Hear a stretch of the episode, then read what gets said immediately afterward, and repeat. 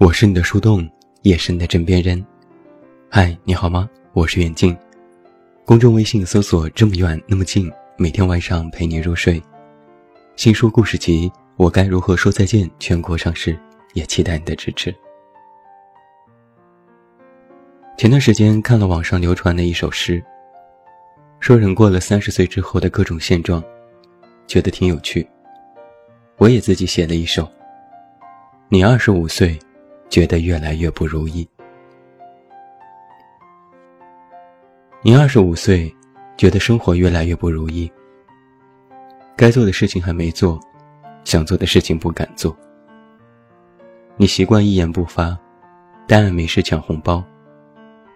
别人开玩笑的说：“你这种见钱眼开的人真是辣眼睛。”你信以为真，通通拉黑。你二十五岁，觉得日子看到了尽头。老板说：“你到办公室，我们聊聊。”新的工作不顺手，同事之间不友善。老板说：“你能力不够，还需要努力。”但你不知道该怎么努力。下班去酒吧喝酒，被人搭讪，还以为自己依然充满魅力，结果是个酒托。你二十五岁，说再也不相信爱情。朋友结婚生子办满月酒，你笑呵呵递上礼金。朋友问你什么时候好事临近，你摆摆手说我不着急。孩子哭闹不休，你默默翻个白眼，心里不快，但依然说这孩子很可爱，随他爹。你二十五岁，没钱没房，没人没安全感。你看鸡汤，看成功学，看纪录片。你不满别人，抱怨社会，又自怜自艾。你偶尔做键盘党，骂人发泄不满。也有时善解人意，心想爱谁谁。你活得很焦虑，你活得很自我。而你不知道该怎么变得更好，就因为生活本来就这样。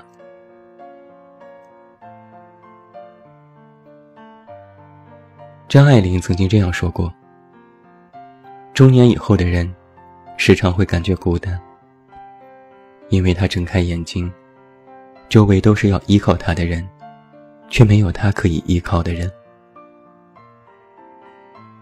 很多人在形容孤单的时候。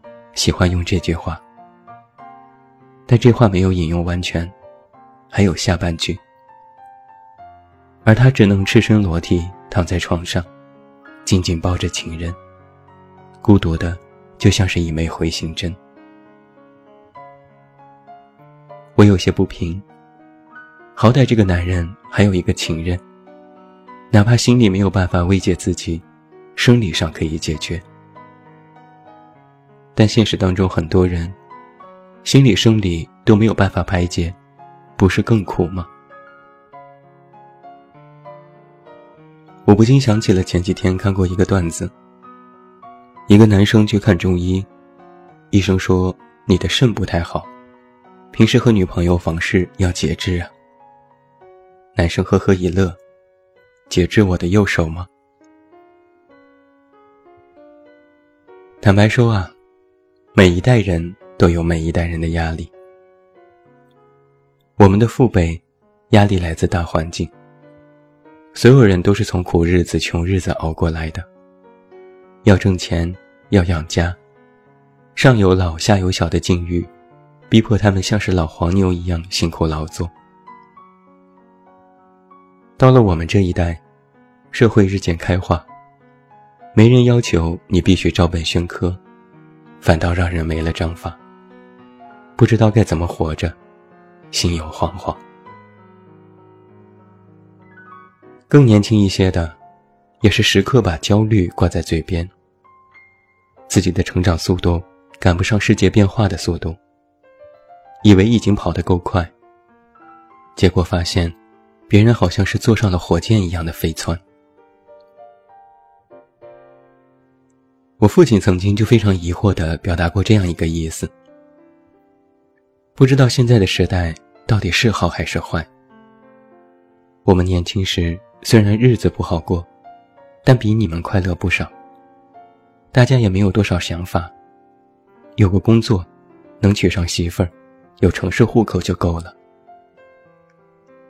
他说：“你们这一代的孩子，承担的东西实在是太多了。也不知道是该埋怨社会太急功近利，还是你们还没学会长大。”我认真思索了这个问题。后来我觉得，之所以年轻人不满意现在的生活，是因为一觉醒来，发现要去做太多的事情，而这些。原本不应该是这个年纪应该承担的。上过物理课的我们，都知道有这样一个概念，叫做守恒定律。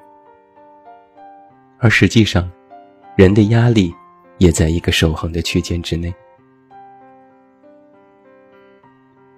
我曾经问过一些朋友，他们生活当中有什么压力，结果得到了五花八门的答案。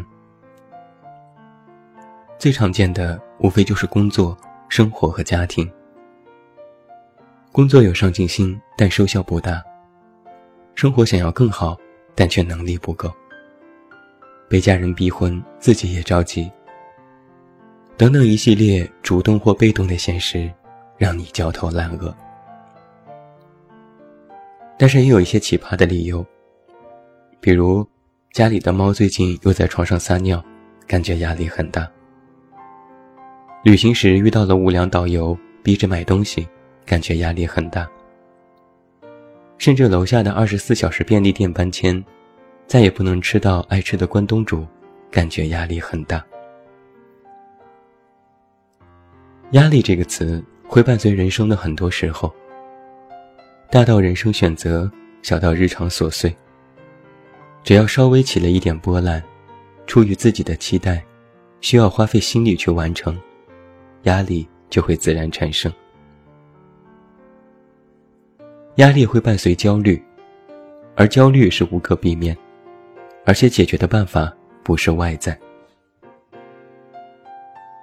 很多人解决自我焦虑办法有很多，比如购物、旅行、禅修等等，但实际上，靠着外在途径去解决自己的问题，最终都是一个治标不治本的过程。如果任何途径没有办法真正的转变内心，也就是思维，到头来都是隔靴搔痒。我们来做一个情景再现。